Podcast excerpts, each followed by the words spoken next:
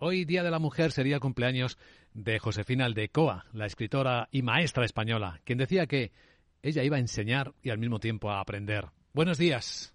Miércoles 8 de marzo y económicamente despertamos un poco más asustados por el presidente de la Reserva Federal de Estados Unidos. El halcón vuelve a asomar las garras después de que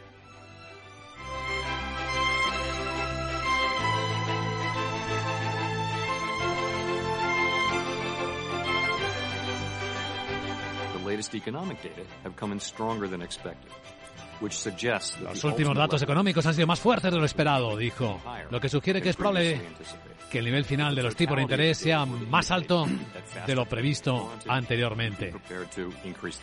Y dijo más cosas, claro, que podría aumentar el ritmo de subida de los tipos de interés. Y dijo que iba a vigilarlo y que habrá que observar el mercado. Y el mercado se asustó, cayó Wall Street volvió a repuntar la renta fija a corto plazo y a mostrar esa inversión de la curva americana que vuelve a anunciar próxima recesión, esa que nunca llega, esa sobre la que bromeaba ayer el Wall Street Journal diciendo que siempre está a seis meses vista. Pero de momento el impacto se nota en que el dólar se ha fortalecido frente a las monedas de todo el mundo. Ahora mismo el euro baja en las pantallas de XTV a 1,0534 dólares se nota también en las caídas que se extienden por el mercado asiático. Le toca sobre todo a la bolsa de Hong Kong, que está cayendo un 2,5%, aunque también ahí caen las tecnológicas. Por otra cuestión que venimos contando en Capital Radio esta mañana, Shanghai baja solo cuatro décimas y el Nikkei ha cerrado, sin embargo, con una subida de medio punto porcentual.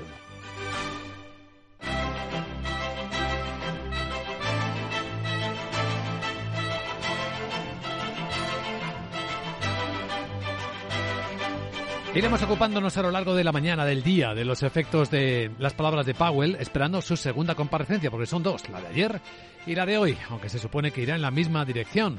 Y ya veremos si atempera o no el mensaje clarísimo que lanzó ayer a los mercados y que está teniendo este impacto que relatamos. Aunque no parece ir mucho más allá, porque estamos observando el futuro del mercado americano, el SP500, no parece bajar más. Está plano el SP en 3.988. La caída que dibuja el futuro europeo tampoco es muy profunda, dos décimas. El Eurostox, eh, el mercado europeo que parece tener más fortaleza que el americano, está el futuro del Eurostox en 4.271 puntos.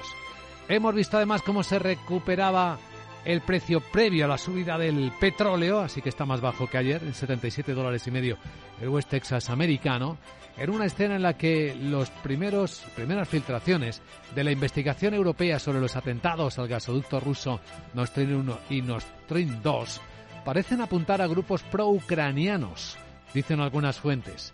El portavoz del Departamento de Estado norteamericano, Ned Price, no quiere comentar nada. Dice que tiene uh, fe y confianza en que la investigación que se está llevando a cabo, por supuesto, vamos a esperar a que se concluya, uh, veremos lo que dicen, pero de nuevo tenemos plena fe y confianza en nuestros socios europeos que están detrás de esto, decía Price. Mientras que la presidenta de la Comisión Europea se iba a Canadá a hablar también de otros temas, quizá no tan visibles, como la necesidad de materias primas de los europeos, aunque lo que siempre se escenifica en estos acuerdos internacionales es lo que la propia presidenta von der Leyen comentaba.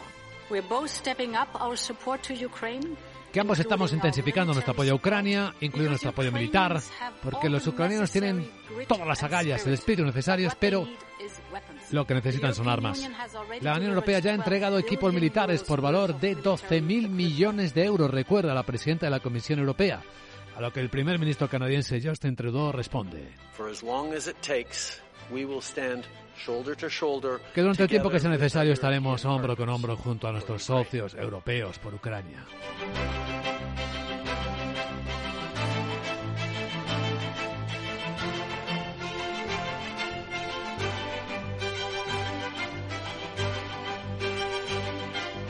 De momento los precios de la energía siguen contenidos. De hecho, los precios del gas en los mercados están por debajo de los niveles de antes de la pandemia y antes del ataque ruso. Pero hay inquietud sobre la volatilidad que puede aparecer en cualquier momento. Capital, la Bolsa y la Vida, con Luis Vicente Muñoz. Informe de preapertura de mercados europeos en Capital Radio. Las pantallas de CMC Markets eh, muestran ahora mismo cómo el repunte de la volatilidad, que ayer fue una sacudida, escuchar al escuchar a Jerome Powell, el presidente de la Fed, avisar de eso, de que probablemente habrá que acelerar otra vez las subidas de tipos, pues no ha ido tampoco demasiado allá. De hecho, está justo por debajo de los 21 puntos, que no es un miedo excesivo. Aunque es verdad que anoche acabó Wall Street con recortes, que se notan impactos, como hemos venido relatando ya esta mañana en Capital Radio, en las bolsas de Asia, en la renta fija, sobre todo en los cortos plazos, y también en el dólar, que se ha fortalecido. Sandra Torcillas, buenos días. Buenos días. Y esos comentarios agresivos del presidente de la Fed sorprendieron al mercado. Es probable, por tanto, que la Reserva Federal tenga que subir los tipos de interés más de lo esperado en respuesta a los sólidos datos de la economía desde el inicio del año y sus palabras provocaron caídas en Wall Street que hemos visto que se han extendido en Asia y probablemente lo van a hacer también hoy en Europa. San Estobal es jefe de estrategia de la firma CFRA. Uh, Creemos que ahora los tipos van a acabar entre el 5,25 y el 5,5%. Sin embargo, existe la posibilidad de que estén entre el 5,5 y el 5,75. Uh, y hay quien cree que podría llegarse al 6. Así que creo que eso es lo que el mercado está tratando de digerir y como resultado están causando que los precios de las acciones bajen principalmente porque simplemente no están seguros de dónde van a terminar las cosas. De hecho, el mercado eh, da una probabilidad de casi el 70% a un aumento de los tipos de 50 puntos básicos en la reunión de este mes de marzo que se va a celebrar entre el 21 y el 22 frente al 30% de hace apenas un día. Bueno, a cotizar hoy en el cortísimo plazo en las bolsas de Europa. Resultados, llevamos con los últimos de la lista de la francesa defensa Thales. Sí, Thales acaba de presentar eh, cifras. En 2022 ha elevado el beneficio operativo más de un 15%, las ventas más de un 5%, gracias a la mayor demanda de piezas militares y de aviones. Y a pesar de los problemas de la cadena de suministro, prevé que sus ventas sigan creciendo este año y además va a contratar, como ya anunció hace unos días, más de 12.000 personas a medida que está aumentando la demanda. Sin embargo, su consejero delegado también está mostrando cautela y menciona problemas en la disponibilidad de algunas piezas mecánicas. Proponen una subida del dividendo de un 15%. Adidas. Estamos esperando sus resultados. Nos van a llegar ya en los próximos minutos, pero lo que ya sabemos es que va a recortar el dividendo hasta 0,70 euros por acción después de un año que ha estado marcado por las pérdidas derivadas de la separación del rapero y diseñador Kenny West. Fuerte caída, por tanto, del dividendo hasta 0,70 euros por acción. El año anterior pagó 3,30 euros. Más protagonistas de hoy, Siemens va a invertir más de 220 millones de dólares para construir una planta de fabricación de vagones de ferrocarril en Corea del Norte y además va a desarrollar obras integrales de rehabilitación en plantas de energía eléctrica en Irak durante un periodo de cinco años y con una capacidad de producción de hasta 1.400 megavatios. ¿Y las aerolíneas? Acabamos de conocer datos que ofrece el Consejo Internacional de Aeropuertos. Es el informe de enero y dice que el tráfico de pasajeros en toda la red de aeropuertos europeos ha subido un 69% en comparación con el mismo mes del año pasado, cuando las restricciones relacionadas con Omicron detuvieron la recuperación.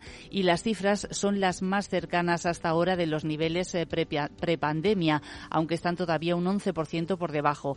Em, de hecho, alrededor del 42% de los aeropuertos europeos han recuperado ya los volúmenes de tráfico anteriores a la pandemia. ¿Alguien más? Para Inditex, RBC sube el precio objetivo desde 30 hasta 32 euros, eh, también de Airbus. El fabricante de aviones ha entregado 46 aviones en febrero, más del doble que los que entregó en el mes de enero. Y miraremos también a Credit Suisse, que ha recibido luz verde de los reguladores de China después de años de espera para lanzar su negocio de gestión de patrimonios en la segunda economía más grande del mundo. Uno más, el grupo francés de distribución Casino, que quiere vender parte del 30,5% que tiene en la cadena brasileña Asaí, por la que espera alcanzar unos 600 millones de dólares. La crónica de lo que pasó anoche en Wall Street.